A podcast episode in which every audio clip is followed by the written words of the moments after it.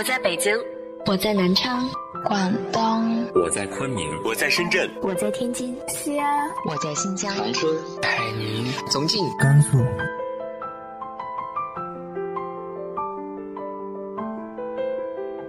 这里是 FM 幺八零八四，昨天的你的现在的未来，我是主播背着吉他的蝙蝠女侠。无论你在哪儿，这里都有我的温暖等你。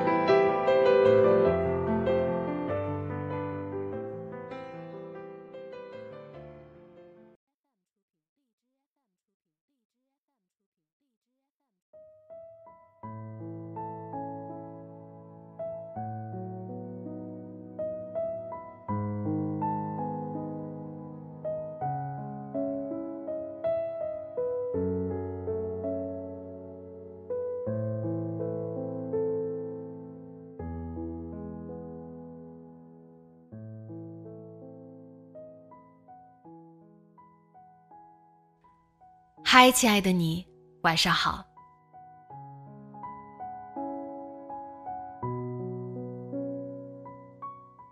我们一生会遇到很多的人，有些人给我们带来了一些不好的记忆，而有一些人呢，留给我们的都是温暖的回忆。今天和大家分享的文章来自于豆瓣作者东哲先生的《遇见一个北方姑娘》。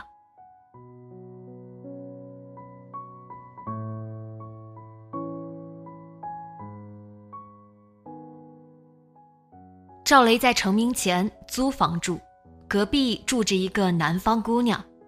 姑娘的话不多，但是笑起来平静悠扬。这句歌词跟我二十二岁那年遇到的北方姑娘多么相似啊！我实习生活结束后，冬季就来临了。按照惯例，我该到省城找工作去了。那是每年必有的师范生的盛会。我们的住处在郊区，算是城乡结合部吧。邻居大多是这个城市打工的底层人群，有学校食堂的师傅，有卖鸡蛋灌饼的夫妇，也有像我和君子、伟仔这样的无业游民。那时，伟仔的女朋友向培正好在省城上大学，两间屋他已经提前租好。头几天，我和君子、伟仔早出晚归，四处投简历。我们出身平凡，省城名校云集，大大小小的招聘者虽多，但对于我们这些外来者而言，人生地不熟，无异于虎口夺食。有一天晚上，外面的客厅响起了高跟鞋的哒哒声，我和君子填饱肚子，已经窝在床上。他看我一眼，我看他一眼，知道不是伟仔的女朋友，更不是卖早点的中年妇女。拉杆箱滚动的声音和钥匙哗啦啦钻入锁孔的声音传来，我们判断斜对门的房间被打开了。咱们打个赌吧，君子神秘地说：“猜猜这个女孩长得漂不漂亮？”你怎么知道是女孩？我还说是大妈呢。听高跟鞋声，肯定是女孩。女孩上楼的声音是哒哒。君子模仿几声，眼睛一转，声音又加快了。而大妈是嘚嘚嘚，这有什么区别吗？真傻，一个优雅，一个急躁，你听不出来吗？君子是南方人，把急躁说成了急躁。真不知道你平时是怎么逗朝丽开心的。朝丽和我交往快两年了。他考研的复习工作也到了最关键的时期。第二天一大早，我和君子刚开门，女孩正好外出。那时天还朦朦胧胧，客厅浅黄的灯只够认路。一个单薄的身影站在客厅另一边，他穿着白色的高领毛衣，领口模模糊糊拖着一张瘦削的脸。他朝卫生间走，我们转出客厅下楼去。今天的饭你管了，君子说。我说是女孩，你说是大妈，怎么下了床你就不认账了？君子偷偷乐，他总能在语言上占我便宜。以前在学校，我说口渴想喝热水，他就插话说：“我这儿有三十六度的。”晚上回宿舍闻到泡面的香味，我说：“好香啊！”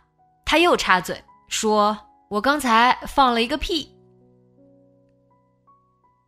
师大的公告栏里每天都会贴出新的招聘信息，我们挤在人群里，就像电视剧里化了妆混进城里看告示的地下党。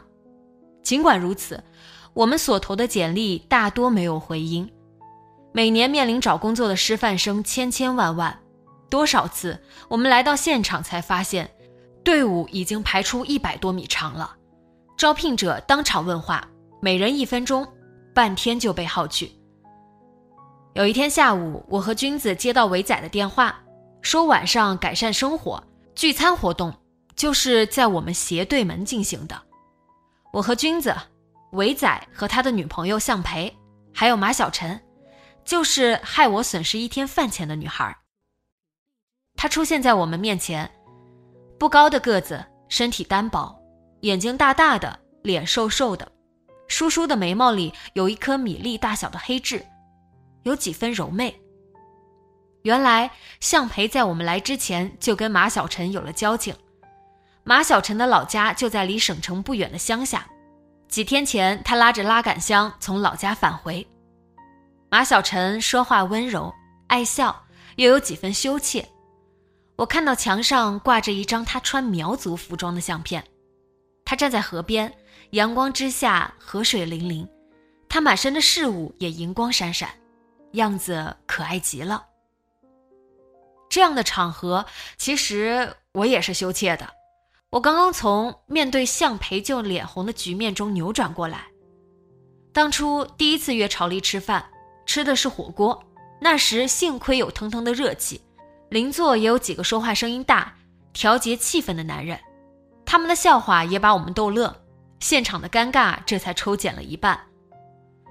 而现在，我却又要与另一个仅有几面之缘的女孩面对面吃饭，嘴不敢张大，筷子也不宜伸得太远。君子却是不一样的，关于马小晨的信息，或者来自向培的介绍，或者就是他本人查户口般的询问。君子问：“你今年多大了？看着好像比我们小啊。”二十了。哦，你上学还是上班？在商场上班，卖金银首饰的。哥哥要是送女朋友礼物去我们那儿，保准买到最低价。君子一笑：“我哪有钱啊？再说我也没有女朋友啊。”向培乐的却是君子，人家又没有问你有没有女朋友。你这还自报家门啊？而我说的话则是无关痛痒的，例如，你这屋子里真暖和，有暖气就是比没暖气强。你的屋子比我们的大不少啊。哎，你屋里东西置办的够齐全的。从此我们就熟悉起来，我们常去他那儿借开水，问公交线路事宜。有时马小晨上晚班回来，下了公交车，跟我和君子相遇在路上。从公交站台走到住处需十分钟，君子和马小晨并排走，我像鬼一样跟在后面。君子和马小晨聊得起劲，我一句话也搭不上，也不想搭。时间一天天过去，夜晚降临，我们一次次无功而返，我还沉浸在自己的失败中。有几次，我都是在最后的试讲环节被刷下来。我打电话过去问最终试讲的成绩，并且尽力表达谦卑的态度。校长，您说说我有什么缺点，都可以改，给一次机会吧。得到结果往往是这样的：不是，你也很棒，书写工整，讲课流畅。但是抱歉，我们只要一个人。我沉浸在失落的情绪中，当年少考了十几分，和师大的学生有了不一样的人生际遇。他们的敲门砖镶着金边，我们的敲门砖再硬也是石头。对方往往不开门，开门后发现门槛比人还高。我心中郁闷，愤愤不平，怪自己，怪学校，恨不得把来之前准备的厚厚一本教案撕毁。我打电话给朝丽，向他抱怨，告诉他我们在外面受到的歧视，也希望激发他考研的斗志。可是与君子相比，我还是幸运的。君子的境遇凄惨多了。出发前，老师就告诫过他，带着地方口音的南方人要想在北方找到当教师的工作，难上加难。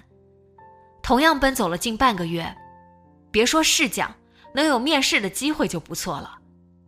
那些天，君子每每陪着我，九十点才能回到住处。他内心的忧郁远甚于我。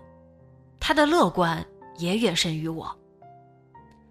来省城的第十八天，君子说他要南下回家乡找工作去了，而伟仔看形势如此严峻，加上他本来就不情愿做教师。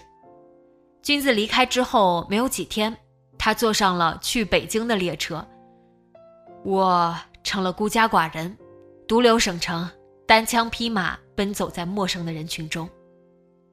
为了省钱，我们没有交房租之外的那一百块钱暖气费。晚上，马小晨常邀我去他屋里看电视。以我的性情，绝对没有勇气。我窝在床上看书，把自己裹得严严实实，只伸出两只手，看到困倦就睡去。第二天六点半的铃声把我叫醒，我在八点之前赶到师大，从文法学院转到环保学院，再转到物理学院。像例行公事一样。有一天晚上八点半，我接到了某学校打来的电话。明天八点准时在白云宾馆试讲，授课篇目诗说。白云宾馆正是我白天面试的地方，无奈高中文言文众多，来之前我根本没有准备到这一篇。我花了半小时疏通文艺，又花了半小时打电话给朝丽和我的老师。听取他们的意见，有了思路，我在一张白纸上写下了题目。听见有人敲门，我刚一起身，才发现双脚已经冻得没有知觉，踩到地上软绵无力。马小晨披着衣服，穿着棉拖出现在门外。我看见你的灯亮着，就过来问问，都凌晨一点了，怎么还没有睡？马小晨看我站不稳的样子，又问：“你的腿怎么了？”“你有点麻，刚趴这张桌子上写教案，时间长了就……明天有一个重要的事讲。”马小晨转身回屋，等着。他再出现时，手里捧着一个卡通版的暖手宝，还热着呢，把手揣里面。我不好意思接受，他温柔的声音暖热了空气。拿着吧，看你的嘴唇都裂口子了。说完，塞到我手里。片刻，他端着一杯热水进来，放在我的桌子上。你不要对我客气，君子哥在的时候，他每天都来我屋接开水。他走之后，你就没水喝了吧？我吃饭的时候在小饭馆喝了好几杯水，不渴。马小晨见我站也不是，坐也不是，再次嘱咐我早睡，回屋去了。在这陌生的城市，孤身一人，一个温柔的异性，几句温暖的话，似乎瞬间的功夫，我麻木的双腿也融化了。我在暖流中又奋战了一个小时，在砰砰的心跳中急匆匆睡去。又在天不亮时整装出发。晚上，我拖着疲惫的双腿回到住处，听到开门的声音，马小晨从房间里走了出来。怎么样呀，东哲哥？他一双大眼睛瞪着我，放着光芒，眉毛上的黑痣被挑得高高的。那一刻，我的眼泪都快出来了。我说：“对不起。”昨晚的白开水白喝了，暖手宝也被辜负了。不知道为什么，我甚至意外的告诉了他，不是我讲的不好。我又输在了学历上，输得很惨，六选三都被刷下来了。我扭头向屋里，希望他看不见我眼里金光闪闪的东西。没事的，还有机会，东哲哥。向培姐说你可有才华了，写了很多文章。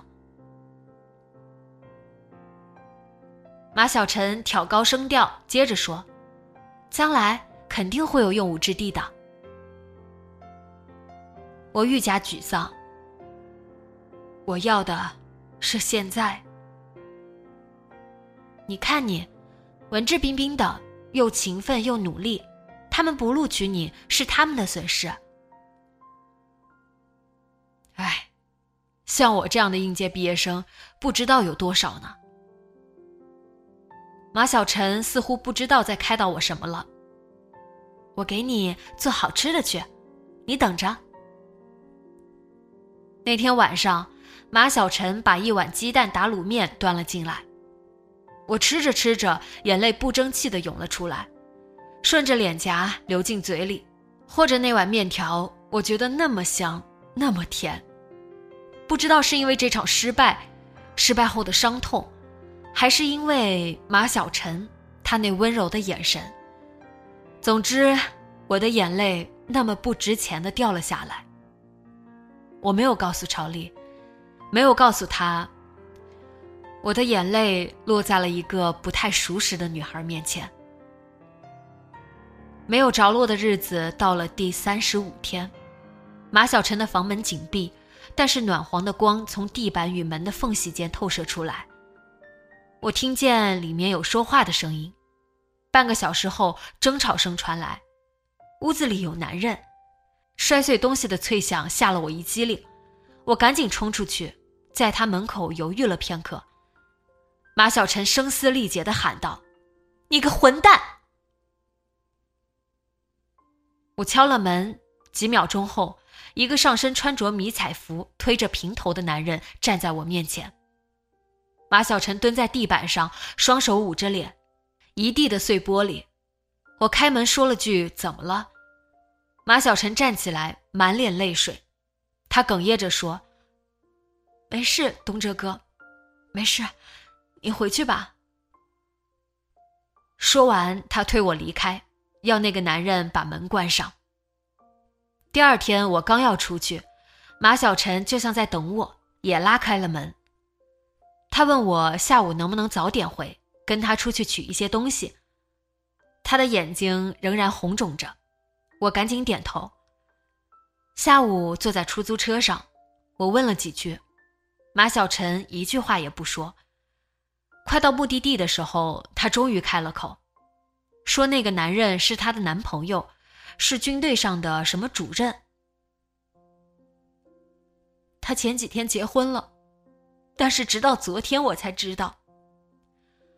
马小晨说完又哭了起来，他要我陪他去男人那里取回自己的东西。我也猜出了一些，嘴上痛骂了一句，问要不要揍他一顿。谢谢你，马小晨泪汪汪的看着我。我觉得。你肯定打不过他。要是君子和伟仔没走就好了。也就是那天下午，我投的电子简历有了结果，一个学校打电话来通知，要我两天之内亲自去学校参加考试。取回东西的那天晚上，我把这个消息告诉了马小晨。我犹犹豫豫地说：“我可能就不回来了，考试完毕就直接回校了。”元旦马上要到了，招聘会差不多要结束了。马小晨嗯了一声，沉默良久，他双手抹了一把脸颊。最后一顿饭了，你想吃点什么？我给你做吧。鸡蛋打卤面。我和马小晨面对面吃着，他的眼泪又滚了出来。我说：“妹妹。”我也不知道怎么安慰你，这份痛苦别人都没法帮你分担。但是你一定要记住，你才二十岁，你的人生才刚刚开始。我邀请他明年天气暖和了到学校找我，说那是一个海滨城市，美丽的很。吃完晚饭，收拾好东西，我奔跑着去超市，买了一大兜鸡蛋、一桶油、一些挂面，只给自己留了路费和几天的饭费。我赶上了头一班的汽车，离开了省城。两天之内，我经过了笔试、试讲，接到了录取电话。我吼了一声，发出了一个长长的呼气。一个多月的奔波结束了。跨年夜，我和马小晨互祝元旦快乐。大学的最后一个学期，春天来了，天气暖和。我邀请马小晨来海边玩，他答应了，但需要等，要积累两个月的假期。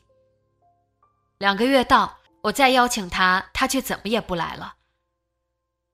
向培告诉我，他开始以为你单身，后来我告诉他你跟朝丽的事，他觉得不方便，就我们的联系渐渐断了。这些年来，因为工作的原因，我多次去省城，多次走在繁华又寂寞的街道上，每一次都感慨万千，想去曾经住过的地方看看，都没有成行。两年前的夏天，我在师大参加高考阅卷，晚上走在川流不息的马路上，曾经的一幕幕涌上心头，我始终无法忘记那个寒冷又温暖的冬天。无法忘记泪光中的马小晨。我凭着记忆来到了那个城乡结合部，进村情更切，却发现村子已经被肢解了，一半废墟，一半等待拆迁。我走着走着，终于弄不清方位了。他的话不多，但是笑起来平静悠扬。那时。我的脑海里浮现的都是马小晨那瘦削又可爱的脸庞。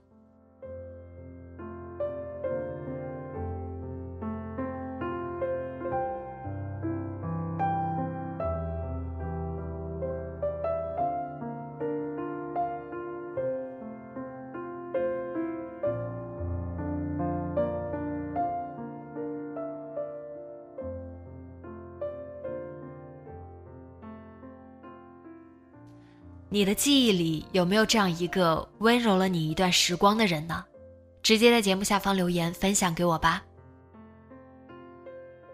今天的节目就到这里，节目原文和封面请关注微信公众号“背着吉他蝙蝠女侠”，电台和主播相关请关注新浪微博“背着吉他蝙蝠女侠”。今晚做个好梦，晚安。